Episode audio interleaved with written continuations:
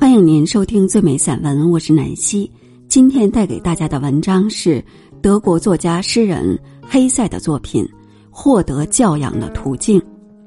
选译者杨武能。非常喜欢这篇文章中的一句话：“没有爱的阅读，没有敬重的知识，没有新的教养，是戕害性灵的最严重的罪过之一。”当然，在这篇文章中佳句不断，而且最重要的是，它坚定了我给大家读好作品、好散文的信心。真正的修养不追求任何具体的目的。一如所有为了自我完善而做出的努力，本身便有意义。对于教养，也即精神和心灵的完善的追求，并非朝向某些狭隘目标的艰难跋涉，而是我们的自我意识的增强和扩展，使我们的生活更加丰富多彩，享受更多更大的幸福。因此，真正的修养，一如真正的体育。同时，既是完成，又是激励，随处都可到达终点，却从不停歇，永远都在半道上，都与宇宙共振，生存于永恒之中。它的目的不在于提高这种或那种能力和本领，而在于帮助我们找到生活的意义，正确认识过去，以大无畏的精神迎接未来。为获得真正的教养，可以走不同的道路。最重要的途径之一，就是研读世界文学，就是逐渐的熟悉掌握各国的作家和思想家的作品，以及他们在作品中留给我们的思想、经验、象征、幻象和理想的巨大财富。这条路永无止境，任何人也不可能在什么时候将它走到头。任何人也不可能在什么时候将哪怕仅仅只是一个文化发达的民族的全部文学通通读完并有所了解，更别提整个人类的文学了。然而，对每一部思想家或作家的杰作的深入理解，却都会使你感到满足和幸福，不是因为获得了将死的知识，而是有了鲜活的意识和理解。对于我们来说，问题不在于尽可能的多读和多知道，而在于自由的选择我们个人闲暇时能完全沉溺其中的杰作，领略人类所思所求的广阔和丰盈，从而在自己与整个人类之间建立起息息相通的生动联系，使自己的心脏随着人类心脏的跳动而跳动，这。归根到底是一切生活的意义。如果活着不仅仅为着满足那些赤裸裸的需要的话，读书绝不是要使我们散心消遣，倒是要使我们集中心智；不是要用虚假的慰藉来麻痹我们，使我们对无意义的人生视而不见，而是正好相反，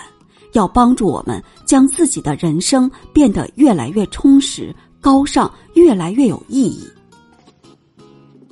作为开场白的话，已经说的够多了。世界文学的辉煌殿堂对每一位有志者都敞开着，谁也不必对他收藏之丰富望洋兴叹，因为问题不在于数量。有的人一生只读过十来本书，却仍然不失为真正的读书人；还有人见书便生吞下去。对什么都能说上几句，然而一切努力全都白费，因为教养得有一个可教养的客体做前提，那就是个性或人格。没有这个前提，教养在一定意义上便落了空。纵然能积累某些知识，却不会产生爱和生命。没有爱的阅读，没有敬重的知识。没有心的教养，是戕害性灵的最严重的罪过之一。每一年，我们都看见成千上万的儿童走进学校，开始学写字母、拼读音节。我们总发现，多数儿童很快就把会阅读当成自然而无足轻重的事，只有少数儿童才年复一年、十年又十年的对学校给予自己的这把金钥匙感到惊讶和痴迷，并不断加以使用。他们为新学会的字母而骄傲，继而又克服困难，读懂一句诗或一句格言，又读懂第一则故事。第一篇童话。当多数缺少天赋的人将自己的阅读能力很快就只用来读报上的新闻或商业版时，少数人仍然为字母和文字的特殊魅力而疯魔，因为他们古时候都曾经是富有魔力的符箓和咒语。这少数人就将成为读书家。他们儿时便在课本里。发现了诗和故事，但在学会阅读技巧之后，并不背弃他们，而是继续深入书的世界，一步一步的去发现这个世界是何等广大恢宏，何等气象万千和令人幸福神往。最初，他们把这个世界当成一所小小的美丽幼儿园，园内有种着郁金香的花坛和金鱼池。后来，幼儿园变成了城里的大公园，变成了城市和国家，变成了一个州乃至全世界，变成了天上的乐园和地上的象牙海岸，永远以新的魅力吸引着他们，永远放射着异彩。昨天的花园、公园或原始密林，今天或明天将变为一座庙堂。一座有着无数的殿宇和院落的庙堂，一切民族和时代的精神都聚集其中，都等待着新的召唤和复苏，都时刻准备着将他那万千声音和形式掩盖下的同一性体验。对于每一位真正的阅读者来说，这无尽的书籍世界都会是不同的样子。每一个人还将在其中寻觅，并且体验到他自己。这个从童话和印第安人故事出发，继续摸索着走向莎士比亚和但丁；那个从课本里第一幅描写星空的短文开始，走向开普勒或者爱因斯坦。通往原始密林的路有成千上万条，要达到的目的也有成千上万个。可没有一个是最后的终点，在眼前的终点后面，又将展现出一片片新的广阔的原野。这儿还根本未考虑世界上的书籍在不断的增多，不，每一个真正的读书家都能将现有的宝藏再研究苦读几十年和几百年，并为之心悦无已。即使世界上不再增加任何一本书，我们学会一种新的语言，都会增长新的体验。而世界上的语言何其多啊！可就算一个读者不再学任何新的语言，甚至不再去接触他以前不知道的作品，他仍然可以将他的阅读无休止的进行下去，使之更精更深。每一位思想家的每一部著作，每一位诗人的每一个诗篇，过一些年都会对读者呈现出新的变化了的面貌，都将得到新的理解，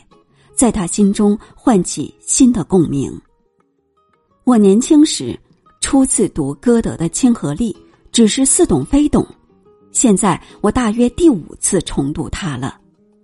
它完全变成了另一本书。这类经验的神秘和伟大之处在于，我们越是懂得精细、深入和举一反三的阅读，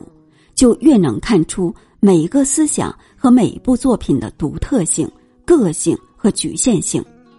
看出它全部的美和魅力，正是基于这种独特性和个性。与此同时，我们却相信自己越来越清楚的看到。世界各民族的成千上万种声音，都追求同一个目标，都以不同的名称呼唤着同一些神灵，怀着同一些梦想，忍受着同样的痛苦。在数千年来无计其数的语言和书籍交织成的斑斓锦缎中，在一些个突然彻悟的瞬间，真正的读者会看见极其崇高的超现实的幻象。看见那由于百种矛盾的表情神奇的统一起来的人类容颜。当今之世，对书籍已经有些轻视了，为数甚多的年轻人似乎觉得，舍弃愉快的生活而埋头读书是既可笑又不值得的。他们认为，人生太短促，太宝贵。却又挤得出时间，一星期去泡六次咖啡馆，在舞池中消磨许多时光。是啊，现实世界的大学、工厂、交易所和游乐地，不管多么生气蓬勃，可整天待在这些地方，难道就比我们一天留一两个小时去读古代哲人和诗人的作品，更能接近真正的生活吗？不错，读的太多可能有害，书籍可能成为生活的竞争对手。但尽管如此，我仍然不反对任何人倾心于书。让我们每个人都从自己能够理解和喜爱的作品开始阅读吧。但单靠报纸和偶然得到的流行文学是学不会真正意义上的阅读的，必须读杰作。杰作常常不像时髦读物那么适口，那么富于刺激性。杰作需要我们认真对待，需要我们在读的时候花力气、下功夫。我们先得向杰作表明自己的价值，才会发现杰作的真正价值。